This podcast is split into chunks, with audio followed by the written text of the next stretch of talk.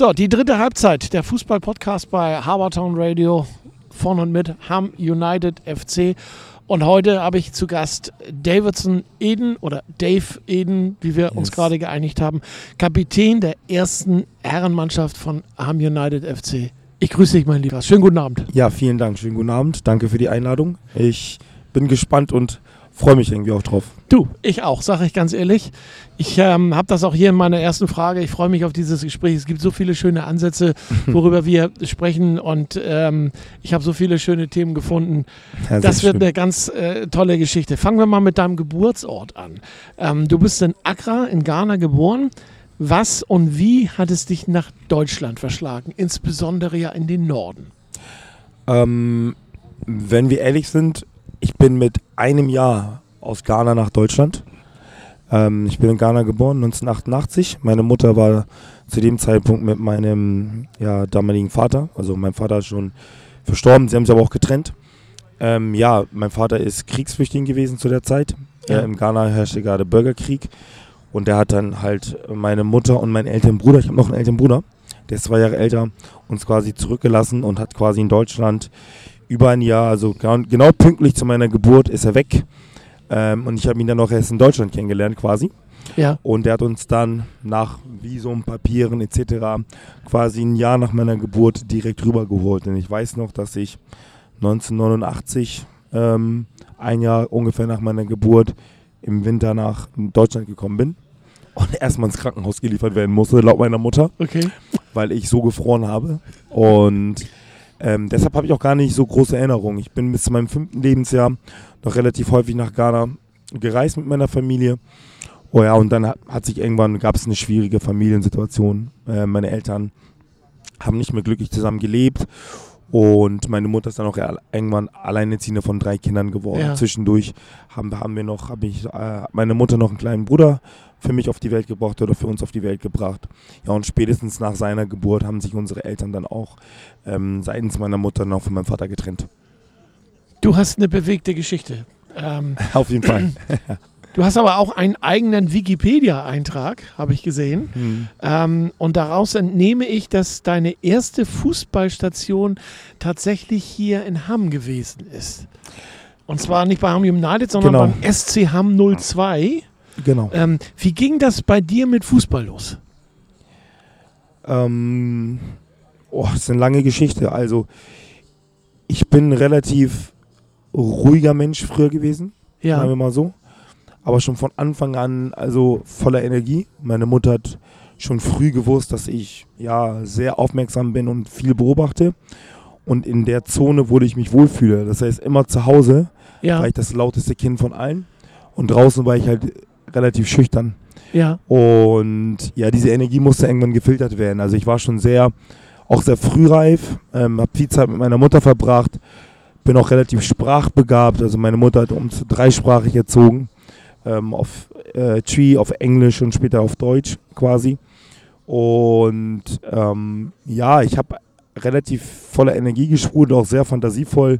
Meine Mutter hat mir erzählt, dass ich früher mit Blei und Buntstiften Power Rangers gespielt habe und das so lebendig, dass es für sie so krass war.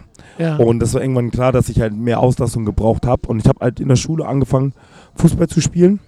Ich bin auch ein richtiger Hamburger, sag ich mal. Also wir sind aus Ghana hierher gekommen, sind dann im Bild steht quasi im Asylheim erstmal gewesen, sind aber, glaube ich, nach einem Monat dann nach Hamm gezogen. Also ja. ich habe echt in Hamm gewohnt. Rückersweg 9, also das ist von hier ein Katzensprung in der ja. Nähe vom Aschberg. Ja. Ähm, bin 13 Jahre auf der Gesamtschule Horn, das ist halt auch hier vorne, ja. zur Schule gegangen. Von der Vorschule, wirklich da, wo wir trainieren am Tribünenweg, die Vorschule, bis dann zur Grundschule und dann Abitur an der Snitkerei, wo wir jetzt quasi unsere Trainingsheimat haben. Dann bin ich da 13 Jahre auf der Schule gewesen. Das heißt, ich kenne hier gerade die Ecke, also wie kein anderer. Und ja, ich habe in der Schule angefangen mit Freunden Fußball zu spielen. Und irgendwann hat ein Freund gefragt, so, boah, du bist voll gut, hast du nicht mal Lust, äh, mit zu meinem Verein zu kommen? Und ich so, ja, ich muss meine Eltern fragen. Ja. Und die fanden es halt am Anfang nicht ganz so gut. Also mein Vater war in der Armee, deshalb auch Kriegsflüchtling.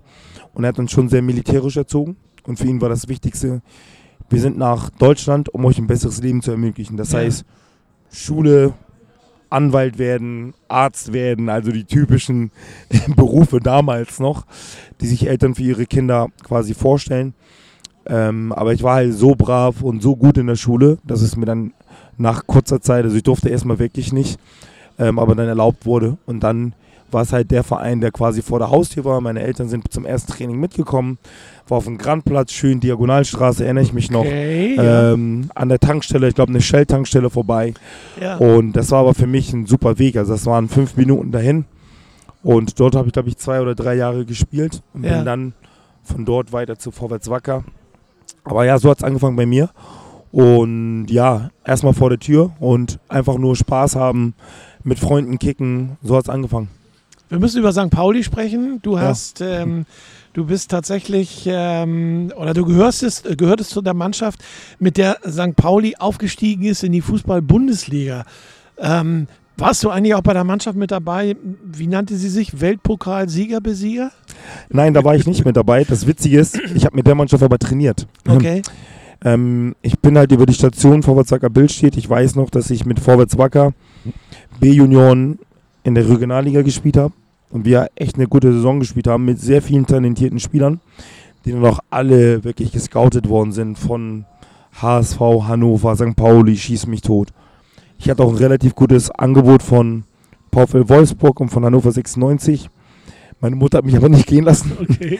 äh, da haben wir auch lange drüber, sag ich mal, so gestritten. Ja. Da war ich echt als Kind lange sauer auf meine Mutter.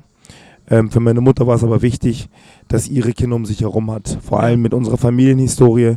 Ich meine, ich habe früher Probleme gehabt, darüber zu sprechen, aber wir waren zweimal im Frauenhaus auch. Ja. Also bei uns war leider zu Hause auch viel mit Gewalt. Mein Vater war, war, ist Alkoholiker gewesen. Wir sind zweimal von zu Hause weg gewesen. Und für meine Mutter waren die Kinder halt alles. Und es war ihr halt wichtig, dass wir, bis wir erwachsen sind, dass sie quasi, ja, dass sie immer den Hut bei uns aufhat. Ähm, dass sie weiß, wo wir sind, was wir machen und dass wir auch unseren Schulabschluss machen. Klar. Ja, vor allem, weil wir auch zu dem damaligen Zeitpunkt in relativ Problempunkten, muss man einfach so sagen, aufgewachsen sind. Ja. Das ist ja heutzutage nicht mehr so. Aber ich bin in Hamm aufgewachsen, bin in Horn und in Billstedt zur Schule, habe in Billstedt, Jenkelweg, das war früher auch kein einfaches Pflaster, Fußball gespielt. Und meine Mutter war schon bewusst, was so vor der Haustür war an Problemen, an Drogen, an Möglichkeiten, ich sag mal so, Müll zu bauen. Ähm, und sie hat einfach Angst, dass wenn ich von zu Hause weg bin und sie kannte andere Städte nicht, was da vor der Haustür ist. Und ja, so wusste sie halt, ja. mein Sohn ist vor der Tür, der ist mhm. vernünftig. Sie wusste auch, dass ich keinen Mist baue, aber bei ihr war einfach die Angst zu groß. Das hat sie mir so nicht gesagt, aber sie hat es mir halt als äh, meine, äh, wie heißt das, verantwortliche äh, Person dann halt verboten. Und ja, ich bin dann noch bei Vorwärts Wacker geblieben, ja, weil ich dann quasi zu spät mich entschieden hatte oder nicht, entschi äh, nicht entscheiden durfte und habe dann witzigerweise mit 16 Jahren mit einer Sondergenehmigung, dann bin ich ein Jahr bei Vorwärts Wacker geblieben, habe bei den Herren Fußball gespielt. Ähm, zu dem Zeitpunkt war, wie gesagt, St. Pauli auch interessiert, aber ich wollte unbedingt so zur VfL Wolfsburg, wenn ich ehrlich bin. Ich fand das so toll da ja. damals. Ähm, ja, letztendlich hat es nicht geklappt. Ich habe ein Jahr bei Vorwärts Wacker in den Herren gespielt und dann bin ein Jahr später in die A-Jugend von St. Pauli und über die A-Jugend ähm, ja, den Weg in die U23. Ich durfte relativ früh mit der Profimannschaft tra äh, trainieren, weil es gab immer so eine Art Talentetraining. Da durften B-Jugendliche, A-Jugendliche und die besten Spieler der U23 mit den Profis trainieren, also mit den Ersatzspielern der Profis, sagen wir das mal so, die die nicht gespielt haben. Aber es war halt für uns ein super Weg zu schnuppern ähm, und habe da relativ früh auf mich aufmerksam gemacht, sage ich mal so, weil ich relativ körperlich präsent war. Und du, ja. Du hast mit, ich habe gestern geguckt, ähm, in der Vorbereitung mit Max Kruse gespielt. Du hast ja. mit Ruven Hennings gespielt, mit ja. Pauli-Legende Fabian Boll, mit hm. Charles äh, Taki, Holger Stanislawski war dein Trainer. Hast du eigentlich noch Kontakt zu den Jungs? Ja, zu ganz vielen. Also zu Charles bis noch vor einem Jahr. Jetzt natürlich wird der Kontakt irgendwann immer weniger. Ähm, wir haben uns witzigerweise dieses Jahr alle wieder getroffen, fast alle, zu dem Abschiedsspiel von Schnecke Kaller. Das war ein ja. Tag vor meinem Geburtstag. Das war ein sehr schönes Erlebnis, weil irgendwann mit der Zeit lebt man sich auseinander, man hat nicht mehr so den engen Kontakt. Ich muss auch leider sagen, dadurch, dass ich so aktiv selber noch spiele, ähm, auch Trainer bin. Ich bin ja Fitnesstrainer, ich bin ja. auch Athletiktrainer von einer Fußballmannschaft, also Teutonia ähm, 05, wo ich äh, zuletzt gespielt habe. Vor Ham United bin ich noch Athletiktrainer. Das heißt, ich mache halt sehr, sehr viel im Sportbereich, weil das einfach ja. mein Leben bestimmt und mein Lebensinhalt einfach äh, begleitet und ich das super toll finde. Und dadurch habe ich es auch immer zu ehemaligen Treffen nicht so geschafft. Ich, wie du gerade gesagt hast, ich gehöre äh, ich bin sehr dankbar dafür zur Ehrenmannschaft von St. Pauli, weil wir zum 100-jährigen Jubiläum 2010, St. Pauli ist ja 1910 gegründet worden, in die Bundesliga aufgestiegen sind. Ja. Und ich auch dazu, ich glaube, glaube ich, 15 Spiele beitragen durfte, bis ich mich halt relativ schwer verletzt habe. Und das sind halt einfach einmalige Augenblicke und ich danke auch St. Pauli für diese Möglichkeit, aber auch für diese Ehre, Teil dieser Mannschaft sein zu, zu dürfen. Und obwohl, sag ich mal, nur in Anführungsstrichen nur 15 Spiele, trotzdem zu einer Ehrenmannschaft zu gehören, das, ist, das erfüllt mich halt mit Stolz. Das kann man mit keinem Geld der Welt bezahlen. Und ich bin auch froh, dass ich jetzt so nicht nur auf der Bank saß oder in den Kader aufgefüllt habe, sondern dass ich auch wirklich aktiv äh, gerade die ersten sieben Saisonspiele habe ich alle von Anfang an gemacht, bis ich mich gesagt schwer verletzt habe und wir einen anderen Linksverteidiger verpflichtet haben, habe ich aktiv mit dazu beigetragen. Und das erfüllt mich einfach mit Stolz. Und die Mannschaft war super. Äh, wir haben alle einen sehr guten Kontakt gepflegt. Wie gesagt, irgendwann so nach, das ist jetzt wie lange her? 15 Jahre fast, 14 ja, Jahre, ja. lebt man sich auch irgendwo auseinander. Aber Fabian Boll war dann irgendwann auch mein Co-Trainer, als ich das zweite Mal bei St. Pauli war. Äh, André Trulsen, der damalige Co-Trainer, ja. ist jetzt der Co-Trainer von Teutonel 5. Das heißt, wir arbeiten auf einer Ebene zusammen und wir reden dann halt manchmal auch über alte Tage. Also der Sport verbindet einfach und wie du gerade gesagt hast, sind einfach einmalige Momente und Zeiten, die einfach mein Herz erfüllen. Und man trifft sich immer zweimal. Auf jeden Fall. Auch, auch, im Fußball. Ja, auf jeden Fall. Du spieltest für deutsche, für dänische Mannschaften, Esbjerg und Hobro, habe ich gesehen. Genau. Ähm, aber auch in Österreich hast du gekickt bei ähm, Wacker Innsbruck. Ja. Lüneburg, Teutonia, haben wir eben schon genannt. Und äh, seit letztem Jahr bist du bei Ham United FC wie haben die Verantwortlichen von Ham United es geschafft, dich zu verpflichten und äh, insbesondere noch nach dem Abstieg davon zu überzeugen zu bleiben? Ähm, die Verpflichtung war relativ einfach, sagen wir mal. Ich, hab, ich bin letztes Jahr Papa geworden. Ja. Und für mich war es so, dass ich bei Tortunia eine sehr erfolgreiche Zeit hatte. Ich habe die Mannschaft mit aus der Oberliga in die Regionalliga begleitet. Es war super. Ich nach wie vor verstehen wir uns super mit dem Verantwortlichen, sonst wäre ich jetzt auch nicht ihr Athletiktrainer quasi. Ja. Und aber es gab halt einen Zeitpunkt, wo es immer, also jeder Spieler hat irgendwann vielleicht mal ist nicht mehr so zufrieden. Ich hatte immer wieder Probleme mit neuen Trainern, weil die teilweise, bin ich auch ehrlich und ohne arrogant sein, mich teilweise unterschätzt haben, weil sie gekommen sind und direkt erfahren haben, oh, der arbeitet im Fitnessstudio es hat kein Trainer, also beide Trainer, die ich hatte, die fanden das am Anfang gar nicht gut. Ich habe halt 2007 angefangen zu studieren, medizinisches Fitnesscoaching, habe 2009 angefangen in unterschiedlichen Betrieben ähm, zu arbeiten und habe mich auch selbstständig gemacht ja. und war halt relativ viel unterwegs. Ich habe aber immer noch das Pensum geschafft abzurufen. Aber die Trainer, weil Tortonia wollte einen professionellen Weg gehen, den sie mittlerweile auch eingeschlagen haben. Sie trainieren jetzt mittlerweile zum Beispiel nur noch vormittags fast und zwei, dreimal in der Woche am Nachmittag. Und das war dann irgendwann für mich so der Punkt, wo ich gesagt habe, boah, es wird jetzt langsam viel. Ich werde Papa. Ähm, ich merke immer wieder, dass die neuen Trainer mit mir unzufrieden sind, obwohl sie mich noch gar nicht kennengelernt haben. Und ich schaffe es auch nicht mehr, auch der Mannschaft gegenüber fair zu sein, fünfmal die Woche zum Training nach Norderstedt zu fahren. Ja, Weil Tortunia, Tortunia trainiert in Norderstedt auf dem alten HSV-Trainingsgelände und halt immer um 10 oder um 10.30 Uhr. Ne? Ja. Und dann danach noch arbeiten. Es wurde irgendwann viel und ich habe dann für mich halt so eine kleine Pause eingelegt. Stand aber schon relativ früh in Kontakt mit Hamm und aber auch mit Concordia zum Beispiel oder mit Victoria Hamburg. Aber bei Hamm war das von Anfang an so, dass die Verantwortlichen mir einfach mit sehr viel Herz, Liebe und familiärer Atmosphäre begegnet sind. Und auch einer meiner besten Freunde privat, ähm, Sini Veselinovic, als sich relativ früh entschieden hat, ähm, für Hamm zu spielen. Der ist von Concordia zu Hamm gewechselt. Und ich habe ihnen aber gesagt, dass ich erstmal für mich eine Pause brauche. Und das ist Hamm war der einzige Verein, der diese Pause akzeptiert hat und gesagt, ey, nimm dir die Zeit, du wirst das erste Mal Papa.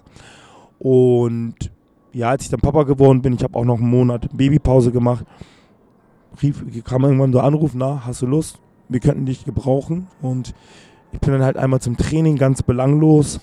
Ähm, Sid kannte ich schon von früher, ein super Typ. Die Mannschaft war ganz gut.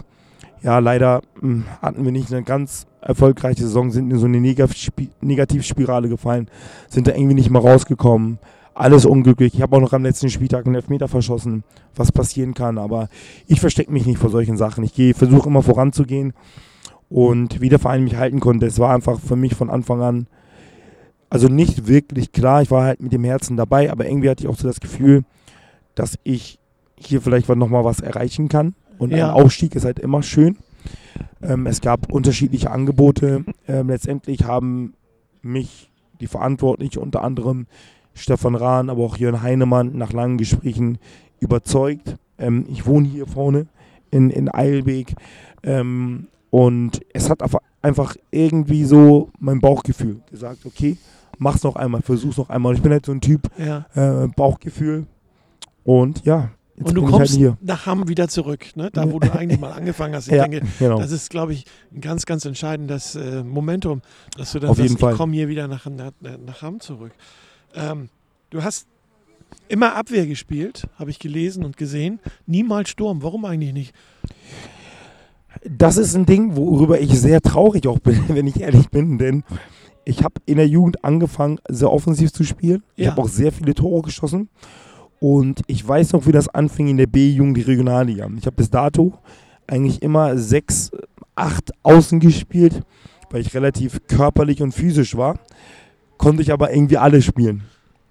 Und ich bin halt ein sehr mannschaftsdienlicher Spieler schon immer gewesen, mit sehr viel Einsatz. Und habe immer da gespielt. Ich bin ehrlich, so rückwirkend hätte ich vielleicht mehr einfordern sollen, dass ich meine Position behalte. Ja. Das haben andere Spieler damals gemacht. Aber ich bin halt auch so ein bisschen von meiner Mutter erzogen worden da wo ich spiele, spiele ich. Und okay. da, wo es der Mannschaft halt hilft. Ja. Ne? Und dadurch habe ich halt immer so ein bisschen eingesteckt. Muss auch ehrlich, ehrlicherweise sagen, dass ich dadurch auch relativ irgendwann unzufrieden geworden bin, weil ich gedacht habe, oh, vielleicht für, für mich, weiß ich nicht, mehr möglich gewesen, aber ich bin halt trotzdem als Abwehrspieler Profi geworden. Vielleicht wäre es jetzt offensiver nicht, deshalb hätte, wäre, wenn was da gesagt, blicke ich nicht mehr zurück. Da gab es eine Zeit lang als junger Spieler, wo man ein bisschen unzufrieden ist. Aber ich bin froh über meinen eingeschlagenen Weg. Ich hätte auch erfolgreicher sein können, aber ganz ehrlich, ich bin dankbar mit den Möglichkeiten, die ich gehabt habe, überhaupt das erreicht zu haben. In unserem Podcast werden auch mal Fragen gestellt, die man nicht äh, äh richtig erwartet. Und mhm. ähm, das ist eine, die ich schon mal ganz lange stellen wollte. Bei mhm. dir kann ich sie jetzt stellen. Jedes Jahr gibt es ein anderes Trikot. Ähm, was hast du mit den ganzen Trikots in deinem, in, in, in deinem Leben gemacht? Du bist ja jetzt äh, Mitte 30, kann man ja schon sagen. Das sind ja mindestens 20 Trikots. Gibt es noch irgendwo welche, die unter Glas sind? Oder hast, hast du die aufbewahrt? Oder, ja. Ähm, also, ich, ich, ich bin ein Freund davon, also ich bin erstmal ein sehr dankbarer Mensch. Ähm, und meine Mutter hat mich uns so erzogen, wer viel erhält, der soll auch viel geben. Ja. Und ich habe sehr viele meiner Trikots verschenkt an meine Geschwister, an meine Familie, aber natürlich auch besondere Trikots für mich behalten. Ich habe jetzt unser Aufstiegstrikot habe ich behalten. Ja. Mein Aufstiegstrikot aus Esberg, wir sind nämlich da auch von der zweiten in die erste Liga aufgestiegen. Ja. Das habe ich auch alles noch. Ich habe Trikots, die ich von Spielern geschenkt bekommen habe, jetzt zum Beispiel von Pizarro. DFB-Pokal mit St. Pauli, das habe ich noch zu Hause. Ich habe noch keins eingerahmt. Ich habe immer gesagt, dass ich mir es irgendwie einrahmen möchte hab ich, bin ich irgendwie nicht so gekommen. Jetzt sind wir gerade umgezogen. Meine Freundin wollte nicht, dass wir die einrahmen. die hat so ein bisschen zu Hause den Hut auf, äh, gerade noch. Ja. Äh, mal schauen, aber das nimmt einfach für mich Erinnerungen. Ich ziehe die auch oft an, wenn ich ehrlich bin. Also wenn ich cool. irgendwie mal trainieren gehe, ziehe ich die an. Und ich habe das jetzt nicht gezählt, aber ich habe echt viele Trikots zu ja, Hause. Ich meine, es ist ja eine lange Karriere, die du, die du ja. Hast. Und ganz ehrlich, also mit so einem Pizarro-Trikot, das, das ist ein super Trikot. Also ne? der ist auch ja. nach dem Spiel, ich weiß, dass wir knapp ausgeschieden sind mit 2 zu 1 in Bremen. Der kam zu mir, hat mich in den Arm genommen und meinte, ey, du bist ein richtig cooler Typ. Ja. Und das war für mich so, äh, wollen wir Trikots tauschen? Und das war so, ich war jetzt sehr niedergeschlagen, weil wir waren echt dran, Bremen zu schlagen und haben dann unglücklich verloren. Und ich habe mir, also ich habe halt Pizarro so aus dem Spiel genommen, muss, kann man halt so ja, sagen. Ja. Und da kam halt zu mir und meinte, boah, Alter, das war so schwer gegen dich heute. Ja. Und bist eine richtige Maschine, hat er gesagt. So, wollen wir Trikots tauschen? Und ich war so, wie, bitte? Du, ich? Ja, komm, du bist ein cooler. Also muss ich sagen, eine, einer der tollsten Fußballer, die ich persönlich kennengelernt habe. Null arrogant, total offen. Deshalb auch, wie gesagt, seine Karriere bei Bayern, bei Chelsea, in Bremen kann ich absolut nachvollziehen, warum alle ihn so feiern. Also der ist einfach super Mensch und ähm, bin ich zum Beispiel, das sind solche Momente, wo ich sehr stolz drauf bin, wenn so ein Spiel einfach zu dir kommt und sagt, ey Junge, hast du toll gemacht, hier wollen wir Trikots tauschen. Ich glaube, dann hast ne? du ganz viel richtig gemacht. Ja, ich, ne? ich, so wie gesagt, ich war jetzt nie der fußballerisch beste Spieler, aber ich bin halt immer über den Einsatz gekommen, über den unbändigen Willen. Habe auch teilweise darüber auch mal über das Ziel hinausgeschossen. Ich glaube, unser Trainer hat es vor ein paar Wochen gesagt, muss ich meinen Trainer aber korrigieren. Ähm, ich gebe immer 200 Prozent und ich glaube schon, dass ich dann von anderen, anderen auch 200 Prozent verlangen kann. Ja. In ihren Möglichkeiten. Ja. Das finde ich ganz, ganz wichtig. Ich kann nicht von jedem dieselbe Qualität verlangen, aber ich verlange schon von jedem, dass er 100 Prozent oder 200 Prozent Einsatz zeigen kann. Gerade wenn man in einer Fußballmannschaft spielt. Und das ist halt so mein Motto. Ich lebe dafür. Ja. Wenn ich irgendwas mache, das hat meine Mutter mir beigebracht. Wenn du zur Schule gehst, dann gib 200 Prozent, weil du musst da sein. Dann gibst ja. du 200 Prozent. Wenn die 200 Prozent am Ende nicht reichen, gut. Wenn du Fußball spielen gehst, gib 200 Prozent. Das ist mein Lebensmotto. Wo du gerade den Trainer erwähnt hast, ähm, ein Wort zu Sidney Marshall, der hat dich vor der Saison zum Kapitän mhm. dieser Mannschaft ähm, ernannt. Wie stolz bist du?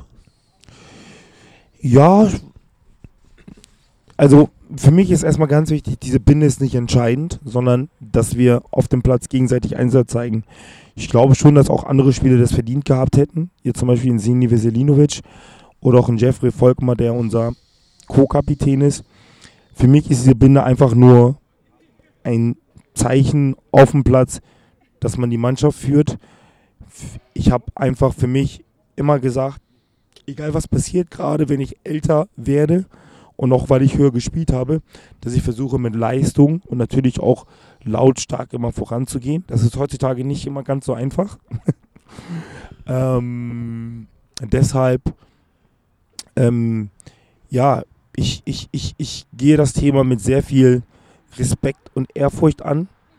Ich glaube aber auch, dass ich, wie soll ich sagen, als Kapitän sehr viel einfordere. Ja. Und ja, ich fordere sehr viel ein. Lassen wir mal so stehen.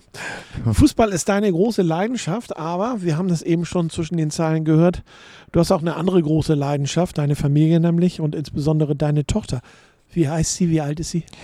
Äh, meine Tochter ist jetzt knapp 14 Monate, etwas älter. Ähm, Noemi Hope Aiden.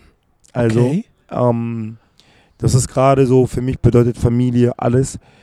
Ähm, ich weiß noch, wie wir aufgewachsen sind. Es war sehr, sehr hart, muss man einfach sagen. Wir sind seit drei Jungs einer, einer alleinerziehenden Mutter gewesen.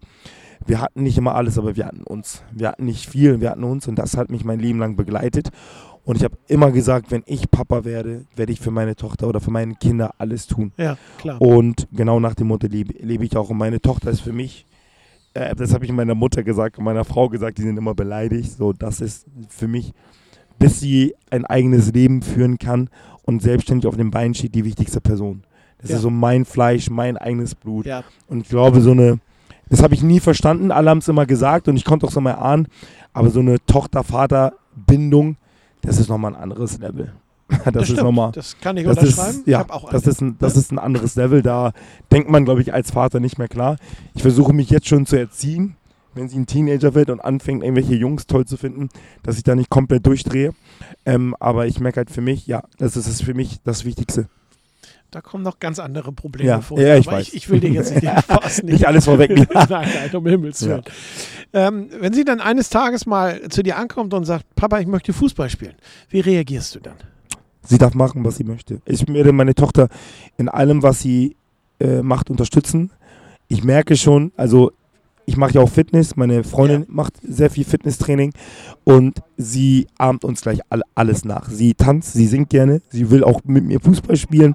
Ähm, wenn wir, ich nehme sie auch mit ins Fitnessstudio, weil ich ja. möchte, dass sie einfach aktiv, dass sie gerade die Jugend heutzutage sehr viel am Handy und am Computer und das hat alles seine Daseinsberechtigung. Aber ich möchte, dass sie alles erlebt und dass ja. sie irgendwann für sich entscheidet, ich möchte das machen. Wenn sie alles machen möchte, kann sie das auch machen, ja. weil ein Kind braucht doch eine Findungsphase und ähm, es würde mich natürlich mit Stolz erfüllen. Und ich würde meine Tochter absolut unterstützen und sie trainieren. Aber ich glaube, ich bin ein sehr harter Trainer. Ich weiß nicht, ob das gut gehen würde, wenn ich meine Tochter trainiere. ja, vielleicht kommt da ja eine Sportart bei raus. Äh, es muss ja nicht immer Fußball sein, wobei der Damenfußball ja ganz. Äh, der ist gerade am Kommen, ne? Am Kommen ist. Aber es kann ja auch sein, dass sie sagt, ich möchte Profi-Radrennfahrerin werden. Kann sie auch machen. Ich unterstütze sie, ich werde sie dafür trainieren. Ja, so. Und dann äh, brauchst du ja nochmal einen Fitnesstrainer und in eine ganz andere absolut, Richtung. Also absolut. Daher. Oder American Football ist auch was Schönes. oh ne? Gott. Also, Bitte nichts mit Gewalt. Obwohl Fußball ist auch schon sehr gewalttätig, ne? Ja, vielleicht sogar mehr gewalttätig ja. als Football. Aber gut, du spielst Fußball und du gehst, hast du auch schon erzählt, einem richtigen Beruf nach. Du bist Fitnesstrainer. Ähm, das machst du außerhalb deines, deines Fußballlebens. Äh, wie viel Zeit nimmt dieser Job in Anspruch? Hm. Sehr viel. Okay. Ähm, also ich bin gelernter medizinischer Fitnesstrainer. Ich habe dreieinhalb Jahre in einer Uni in Darmstadt studiert für mich war es halt wichtig nach meiner aktiven Karriere, ich habe relativ schon früh darüber nachgedacht, was ich jetzt eigentlich nach dem Fußball mache. So, ne, Sport hat mich halt mein Leben lang be be äh, begleitet. Ich habe, wie gesagt, mit zehn angefangen im Fußballverein Fußball zu spielen. Mit zwölf habe ich schon in der Landesauswahl, also in der Hamburger Auswahl gespielt. Und es hat mich einfach vor super vielen Problemen auch bewahrt. Und einfach mir inhaltlich super viel Disziplin, Struktur gegeben. Und deshalb war es für mich relativ früh klar, dass ich diese Begeisterung ähm, weitergeben möchte. Und natürlich dann mit Qualifikation. Deshalb, ich bin selbstständiger Personal Trainer. Das heißt, ich trainiere Privatpersonen, aber ich bin auch für zwei Unternehmen ähm, zuständig. Das eine ist ein Fitness-Boutique-Studio am Gänsemarkt, nennt sich Urban Heroes. Dort bieten wir halt äh, High-Intensive Intervallkurse an. Mhm. Und dort bin ich halt auch unterwegs als Qualitätsmanager, auch als Kursleiter. Ich bilde Trainer mit aus. Das heißt also schon eine sehr wichtige Person. Ich reise auch relativ häufig nach Frankfurt in unser Tochterunternehmen und begleite dort die Trainer und bilde aus. Ja, nebenan bin ich, nebenbei nicht nebenan, sondern nebenbei bin ich auch noch ähm, als Gesundheitsmanager in einem Coworking, also ähm, das nennt sich Hamburger Ding, an der Reeperbahn auf dem Kiez zuständig und wie gesagt, dann auch noch Athletiktrainer bei Teutonia, dreimal die Woche. Also Respekt, du hörst, ähm, ja, ich bin deshalb deshalb, ne, vor unserem Gespräch haben wir uns noch kurz unterhalten. Ja. Ich arbeite schon und ich muss auch ein bisschen aufpassen, ne, dass ich meine Familie nicht vernachlässige, aber dass ich auch äh, körperlich auf mich achte. Ich arbeite schon drei bis fünf Mal in der Woche, so zwölf bis 14 Stunden. Also wenn jetzt einer kommt und sagt, ich, ich, ich würde dich gerne als Personal Trainer engagieren, hast du überhaupt noch Zeit? Schwierig. Obwohl, ich höre jetzt zum September äh, mit zwei Unternehmen auf. Ich habe, das habe ich gar nicht erwähnt, Oke Göttlich, der St. Pauli-Präsident, ja. ist ja auch ein relativ guter Freund von mir. Und ich habe jetzt drei Jahre seine Firma auch als Fitnesstrainer begleitet ja. und habe mit denen zweimal die Woche Betriebssport gemacht. Und die höre ich jetzt, gebe ich jetzt zum Beispiel auf. Das heißt, ich hätte da zum Beispiel jetzt wieder so ein bisschen Kapazität, aber ansonsten super schwierig, eigentlich nicht. Gut, also probieren kann man es ja mal. Ne? mal sehen, ja, man kann anfragen, es gibt eine Warteliste. Die Warteliste ist jetzt gerade mit sieben Personen. Und ja, jeder rückt dann äh, eine Etage höher, sobald ein bisschen Platz ist. Wahnsinn, du, das ist Wahnsinn. Wir müssen so langsam auf die Zielgerade einbiegen. Ich könnte hier noch eine Stunde mit dir sitzen und hm. dir zuhören. Und ich habe auch schon die Hälfte meiner, also zwei Drittel meiner Fragen irgendwie zusammengestrichen. ähm, vielleicht Danke. machen wir noch einen zweiten Teil bei Gelegenheit. Ähm, Gerne. Was ist dein größter sportlicher Wunsch für diese Saison? Ähm, ich bin ehrlich, wenn ich so die Liga mir anschaue und wenn ich auch so die Mannschaft von uns mir anschaue, wir sind eine relativ junge Mannschaft mit ein paar alten Hasen, relativ unerfahren, auch sehr grün hinter den Ohren. Ja. Ähm, qualitativ sehe ich uns unter den Top 3. Also ich habe jetzt Bramfeld gesehen, wir haben gegen Vorwärts Wacker gespielt, auch wenn wir da glücklich gewonnen haben ich wünsche mir einfach für uns als Mannschaft, nicht für mich, weil ich habe äh, so viel erlebt, mich überrascht eigentlich relativ wenig. Über das heutige Spiel können wir nochmal sprechen. ähm, aber ich wünsche mir für unsere Mannschaft mehr Stabilität, dass die Jungs lernen, an ihre Grenze zu gehen in jedem Spiel, weil das, was hier möglich ist, auch mit den Bedingungen, ich meine, wir haben ein super Stadion, uns werden die Klamotten oben ausgelegt. Ja. Das hast du teilweise in der Oberliga oder auch in der Regionalliga nicht. Ja. Ähm, wir haben zwei Trainingsplätze am Tribünenweg, ein Rasen, an der Snackerei ein Kunstrasen. Das haben, wie gesagt, teilweise Regionalligisten nicht. Und auf Englisch gibt es einen Spruch, don't take things for granted.